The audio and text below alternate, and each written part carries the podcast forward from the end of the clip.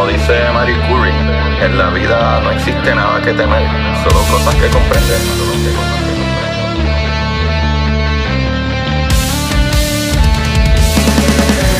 Recuerden correr y buscar la manera de aprender que más le divierta.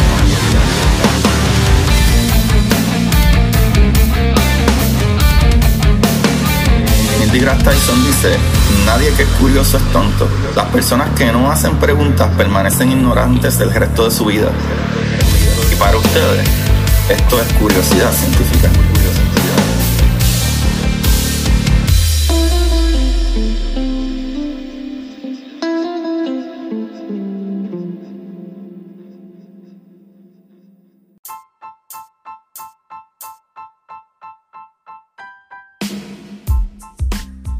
Buenas, Corillo de Curiosidad Científica, bienvenidos sean todos nuevamente a este su programa de Curiosidad, papá. Con ustedes su José Agustín Valenzuela, trayéndole la luz cambiante en este universo. Gracias a todos los que le dieron, ¿verdad? Iniciar por primera vez y mucho más, ¿verdad? Los que le siguen dando play semana tras semana y mucho, mucho más a todas esas bellas, hermosas personas, papá, que le comparten estas cositas semana tras semana. Los quiero mucho. Un besito ahí. Corillo, Corillo, tienen que enterarse que, mira, tengo Patreon, papá, vayan y vean los comentarios maravillosos que dejan sobre esas historias cortas, bro, de que te toman media hora, 45 minutos, una hora, dependiendo cuán rápido tú lees. Yo como leo lentito me toma casi una hora leer mi propia historia. Pero mano, tengo unas historias brutales que salen cada dos semanas, aunque en el Patreon diga mensual. Pero ajá, salen cada dos semanas, tiro una historia. Y eso nos ayuda para poder pagar los equipos del podcast. Y ustedes saben, vayan a mi página Curiosidad Científica Podcast en Instagram eh, y todos esos sitios así, para, ¿verdad? Que ahí vayan a los links de todas mis cositas, de mis libros, de, de, ¿verdad? Del Patreon, del capítulo de la semana, todas esas cosas bellas y maravillosas. Pero ahora vamos a lo que vinimos, Corillo. Ustedes saben, ¿verdad? Que en el espacio, ¿verdad? La son bastante gigantescas y la luz tarda en llegar a nosotros un montón. O sea, eh, miles de años, dependiendo de dónde están, hasta millones de años, ¿sabes? Y billones y trillones de años probablemente también, dependiendo. Bueno, en verdad, billones de años. Déjame no alcaretearme, porque eh, nuestro universo tiene alrededor de unos casi 14 billones de años más o menos. Así que, ¿verdad? Eso es lo que hay. Pero, a pesar de esto, ¿verdad? A pesar de que la estrella y toda esta luz que nos llega están súper lejísimos, las estrellas son súper gigantes, como quiera, lo cual, si hay alguna estrella que se vea pequeña, ¿verdad? La luz que nos llega a nosotros, entre comillas, se ven pequeñas, eh, pero sea lo que esté cerca de la estrella, ¿verdad? Como quiera, eh, tiene que ser sumamente grande para tapar la estrella, ¿verdad? Lo suficiente. O mejor dicho, ¿verdad? La luz que nos llega de ella. ¿A qué me refiero con esto, Corillo? Pónganse a pensar. Eh, si tú tienes, como en nuestro caso, que somos un planeta pequeño, ¿verdad? Más o menos, son un planeta medio en tamaño, y tenemos la luna ahí al lado de nosotros. Y de vez en cuando hay eclipses solares. Y esos eclipses solares tardan una cuestión de básicamente segundos en suceder. Y eso es teniendo un objeto como la luna bastante grande cerca de nosotros, mirando desde esta posición que estamos. Pero si tú tienes algo que está extremadamente lejos y la luz no llega a nosotros, ¿verdad? Algo como una estrella que es súper brillante, eh, cuando usualmente su planeta mismo pasa por el frente de la estrella, eh, ya que lo estamos viendo desde acá abajo, la luz casi ni se interfiere. O sea, el planeta o lo que sea que pase por el frente tiene que ser súper grande para poder localizarlo. ¿Sabe? Un ejemplo que les puedo dar es cuando nosotros estudiamos los exoplanetas, ¿verdad? Existen varias maneras de localizarlos, ¿verdad? Pero una de esas, ¿verdad? Eh, incluso planetas como Júpiter de grande, cuando pasan frente a una estrella como la de nosotros, se ven súper pequeñitos al lado de la estrella. Les tapa un poco la luz, pero no es una cosa súper exagerada, es como un por ciento o menos de luz lo que le puede tapar. Pero, pero, pero, aparentemente esto no pasa en todos los casos, papá. y de eso vamos a hablar hoy, papillo. De eso vamos a hablar hoy. Que tengo ahí un clipbait que les puse en el título para no chotear de lo que íbamos a hablar. Y vamos a hablar de la estrella de Tabi. también conocida como KIC 8462852 o estrella de Bayajian, porque David Bayajian fue la que la descubrió. Pero es famosa esta estrella por sus irregularidades, ¿verdad? En las variaciones del brillo que desafían cualquier explicación lógica. ¿Qué está pasando, chaval? A partir de los datos del, del telescopio espacial Kepler, ¿verdad? Se descubrió que algo tapaba la estrella de vez en cuando. Pero no solo como pasa con algunas exoplanetas, como les expliqué ya, no, no, no, no, no. ya verán.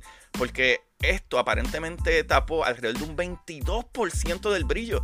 Y no solo eso, es que también esta estrella tiene unas variaciones que son raras, son rarísimas y no se pueden explicar qué sucede. Dios mío, ¿qué sucede, Corillo? Periódicamente, ¿verdad? También se descubrió que la estrella había disminuido su brillo, ¿verdad? A lo largo de los últimos años y décadas, lo cual también es súper raro. Eso sucede en algunos casos cuando la estrella está terminando su vida, disminuye un poco su luz, ¿verdad? Y también de momento expande de nuevo hasta que puede explotar. Pero hasta la fecha ningún modelo ha sido capaz, ¿verdad? De conciliar eh, estas dos variaciones del brillo. A raíz del hallazgo, de varios equipos de observadores repartidos por el mundo entero por ahí, eh, comenzaron a estudiar, ¿verdad? Esta estrella, la estrella de Tabi, T-A-B-B-Y. Y ahora tenemos, ¿verdad? Eh, unos mejores resultados, ¿verdad? De las primeras observaciones realizadas después de que el telescopio Kepler, ¿verdad? Este dejase de observarlo en mayo del 2013.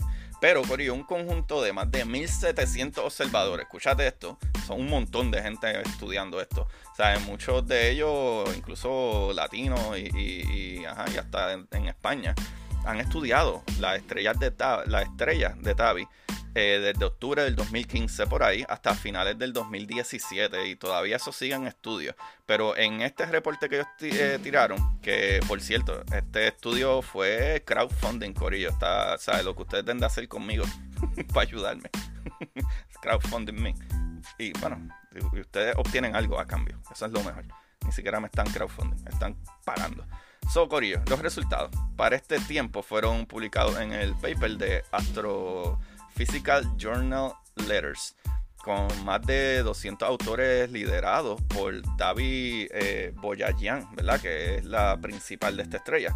So, Corillo, miren los resultados de estas loqueras, ¿verdad? Las disminuciones en el brillo comenzaron eh, más o menos entre 2017 y 2018, más o menos como para esos años, ¿sabe?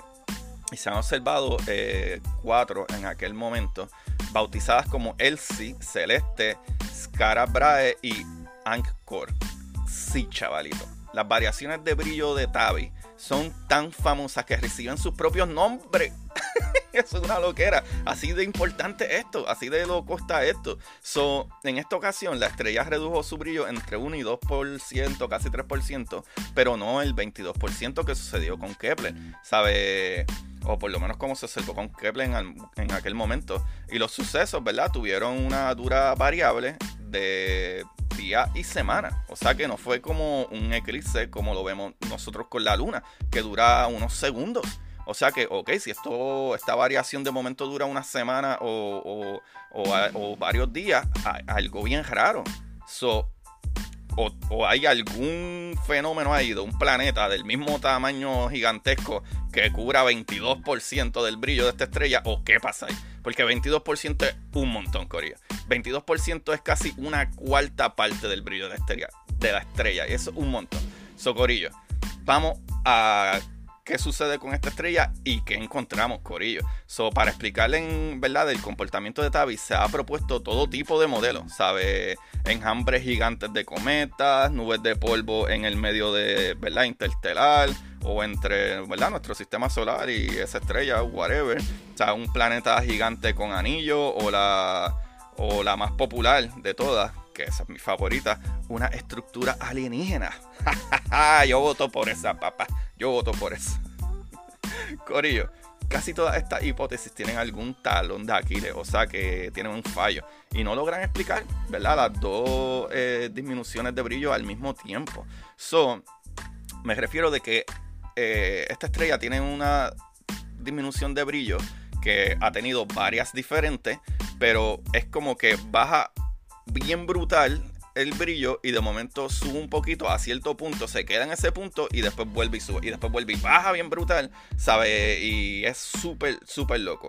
Así que, eh, como quiera, las explicaciones que se le dan no todas cubren todos los pasos, pero obviamente la investigación ayuda en algo. So vamos a irnos primero con lo primero que valga la redundancia. O sea, los nuevos datos, ¿verdad? Desde tierra eh, han servido para confirmar eh, que el fenómeno es real, ¿verdad? Callando así en la boca a todos algunos escépticos que habían apuntado a que, ¿verdad? Todo era consecuencia de la degradación de los sensores del telescopio espacial Kepler. O sea que decían como que a lo mejor no puede ser que esta estrella pierda 22% de su brillo. O sea, esto es una loquera, ¿verdad? Un más o menos 21 o 22% de su brillo. O sea, es casi una cuarta parte del brillo de estrella. So, ¿Será que a lo mejor Kepler ya está viejito? Hay que botarlo por una esquina, vamos a hacer otra cosa. So, estas investigaciones dejaron en concreto de que, ¿no? ¿Verdad? Lo que Kepler, ¿verdad? El telescopio Kepler descubrió es cierto. Ahora que estamos haciendo esta observación, esta investigación, sí, esa estrella está teniendo unos cambios en su brillo que no podemos explicar. O sea, y estas nuevas investigaciones probaron que, ¿verdad? Que Kepler no, o sea, no estaba mal. O sea, Kepler estaba muy bien. Cobrillo, las nuevas observaciones se han realizado en varias longitudes de onda, lo cual a mí eso me encanta. Y les voy a explicar más adelante por qué sabe lo que supone, ¿verdad? Una mejora con respecto a los datos de Kepler, que eran en una sola onda. Así que ellos decidieron como que, ok, en vez de mirar solamente en este tipo de, de, radiación, ¿verdad? De onda, vamos a mirar en toda la gama entera. Y es mucho mejor.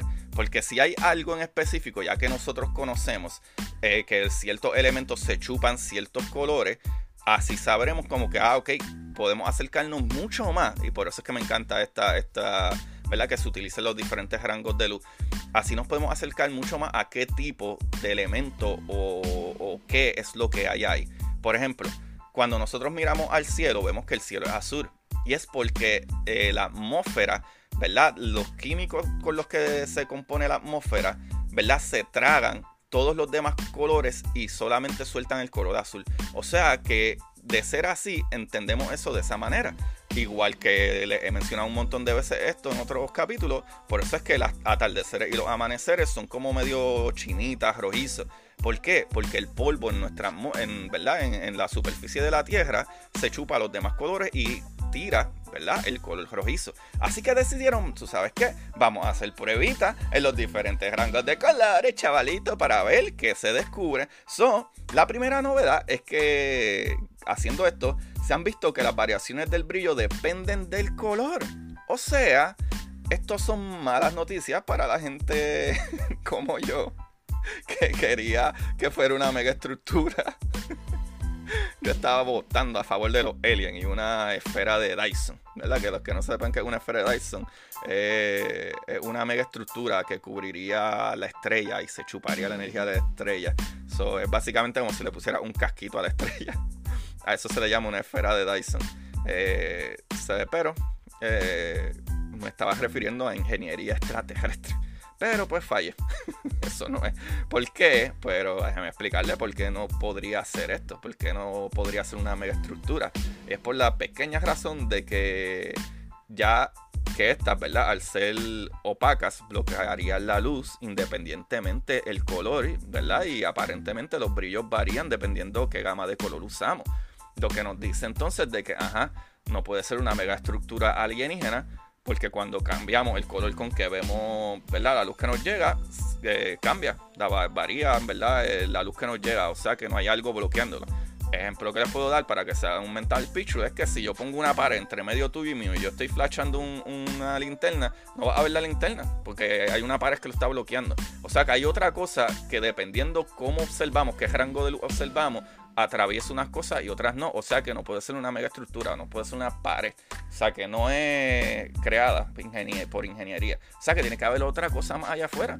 ¿Sabe? Esta diferencia en la disminución de brillo según el color es consistente con la presencia de algún tipo de material fino, ¿verdad? Formado por partículas de menos de una micra aproximadamente. ¿Y qué es una micra? Ustedes me dirán, una micra es polvo, papá. Así que vaya a echarle una micra a su esposa. Creo mal. Niños, no pregunten el chiste. Corillo, no es la primera vez que se propone la presencia del polvo para explicar el, comportamiento de Tavi.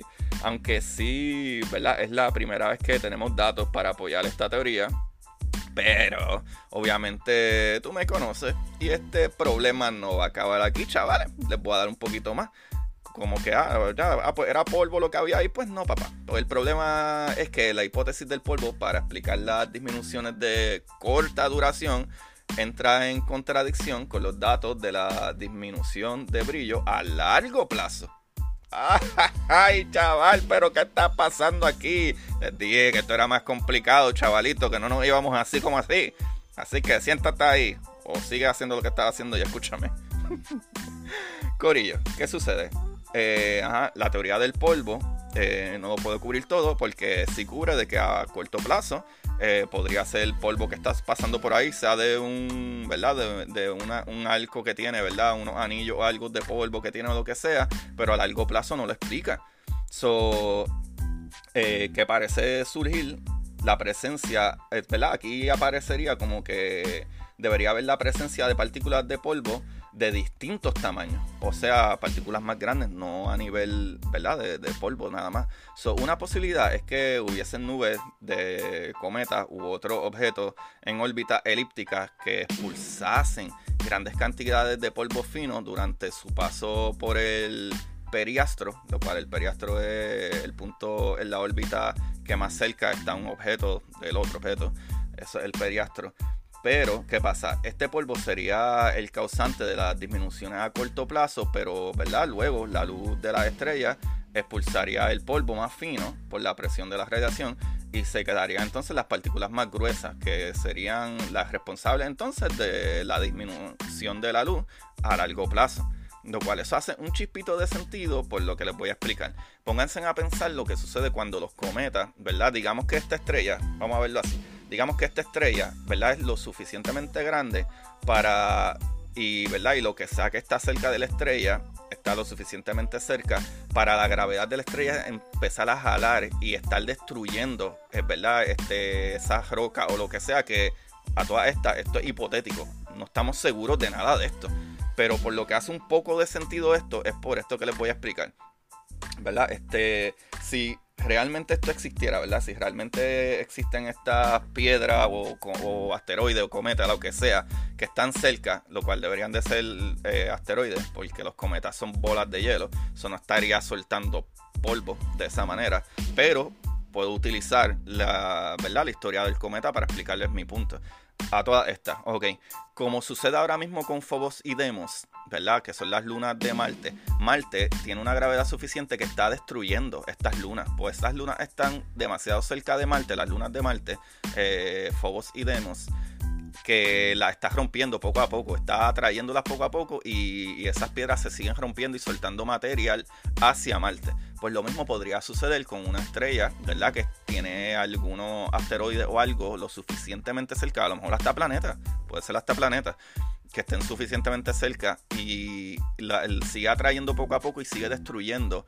cada vez que estos planetas o estas piedras o lo que sea que haya ahí, asteroides pasen cerca del el Sol, ¿verdad? Estén en su parte, ¿verdad? De, de, órbita, que es la más cerca a ese Sol, y la empieza a destruir y soltar polvo, pero una vez van pasando por los mismos vientos solares y la radiación que expulsa el, eh, ¿verdad? la estrella, empuje el, viento más liviano, pero el más grueso, y esas partículas de, ¿verdad? O esos asteroides o esa cantidad grande de asteroides se queden más cerca y explicaría, ¿verdad? El, el bloqueo de la luz a largo plazo que es lo que sucede, chavalitos, como cuando nosotros vemos un cometa. Nosotros vemos ese rabito del cometa porque es que cuando se va acercando más al sol, derrite más esa agua. Y entonces vemos que crea una cola, o sea que está soltando material alrededor de la estrella y esa esa colita que vemos y cuando se aleja de verdad del sol lo que se ve obviamente se queda el frío y congelado y se queda por allá. O sea que algo así similar podría estar sucediendo. Pero como las partículas estarían la mayor parte del tiempo lejos de la estrella y por tanto estarían frías, este modelo evita las restricciones impuestas por las observaciones en el infrarrojo. No se ha observado ningún exceso, corillo, en infrarrojo ¿verdad? Procedente eh, de la estrella. O sea, un dato que deja fuera los choques de asteroides o planetas que estuvieran cercanos. Entonces, ok, nuevamente, pues se estaría descartando esta otra posibilidad de una loquera.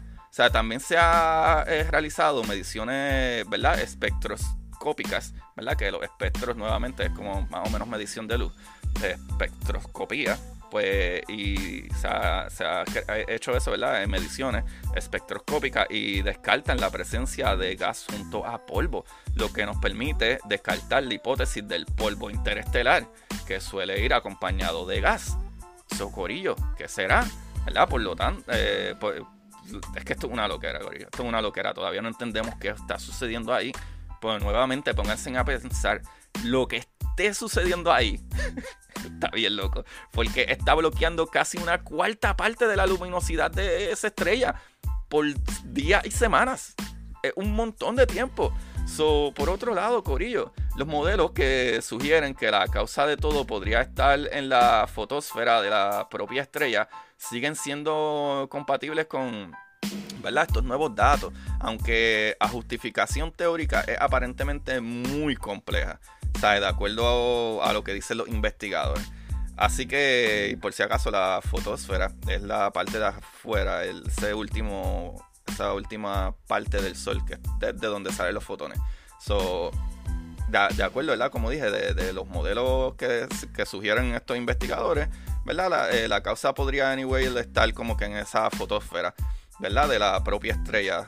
Pero eso, como dije, siguen siendo los datos medios compatibles, pero la justificación a la teoría que ellos quieren usar con eso es demasiado complicada. Así que ya sabes que eso significa. que no tenemos idea real de qué caramba es lo que está pasando ahí. Eso es lo que ellos quisieron decir en palabras sencillas. No tenemos ni de qué está pasando ahí, chaval. Eso es lo que hay. So, en definitiva, todavía no sabemos qué causa las disminuciones del brillo de Tavi, pero sí podemos descartar definitivamente las mega estructuras alienígenas, ¿verdad? De la ecuación, que para mí eran las mejores. Pero, ah, qué sé yo, que va a saber Agustín que no sabe el muñequito y esas cosas.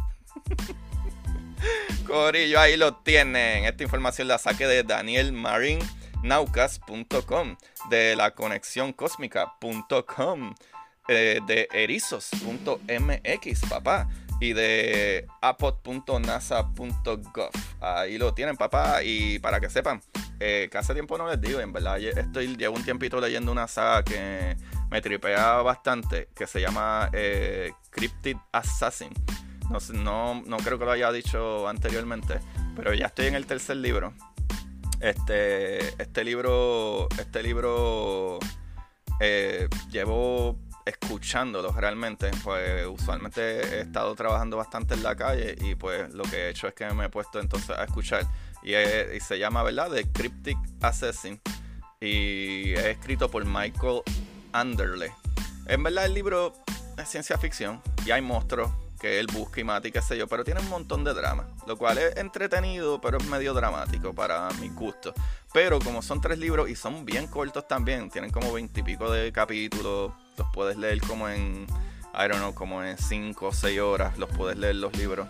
Eh, se parecen bastante a mis libros en, cuestión de tamaño, que son súper sencillos, son en verdad, eh, están súper chéveres, chequenlo, en verdad, eh, de Michael Underley y se llama Cryptic Assassin.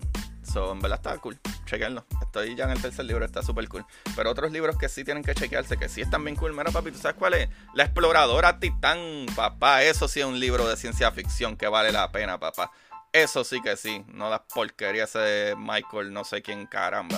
Fíjense de eso, papá. Vayan y chequense la exploradora Titán, que espero que para julio poder sacar el segundo libro de la exploradora. Y lo voy a chotear que el título es Draco. Qué nombre más brutal, la exploradora Draco, papá. Brutal, brutal. Y para todos aquellos fanáticos de la ciencia y la física, desde jovencitos, 5, 7 años, pueden leer mi libro Curiosidad Científica, el universo en arroz con habichuela, papá. Curiosidad Científica, el universo en arroz con habichuela que explica todas las cositas así como ustedes las escuchan aquí en, en, estos capítulos. Y es una muy buena referencia para cuando la gente te quiera coger de bobo. Tú dices, mira papá, a lo loco porque yo me leí los libros de Agustín. Y ahí me apoyan para seguir con este programa y poder cubrir ciertos gastos de... Pues en verdad yo no gano nada con esto.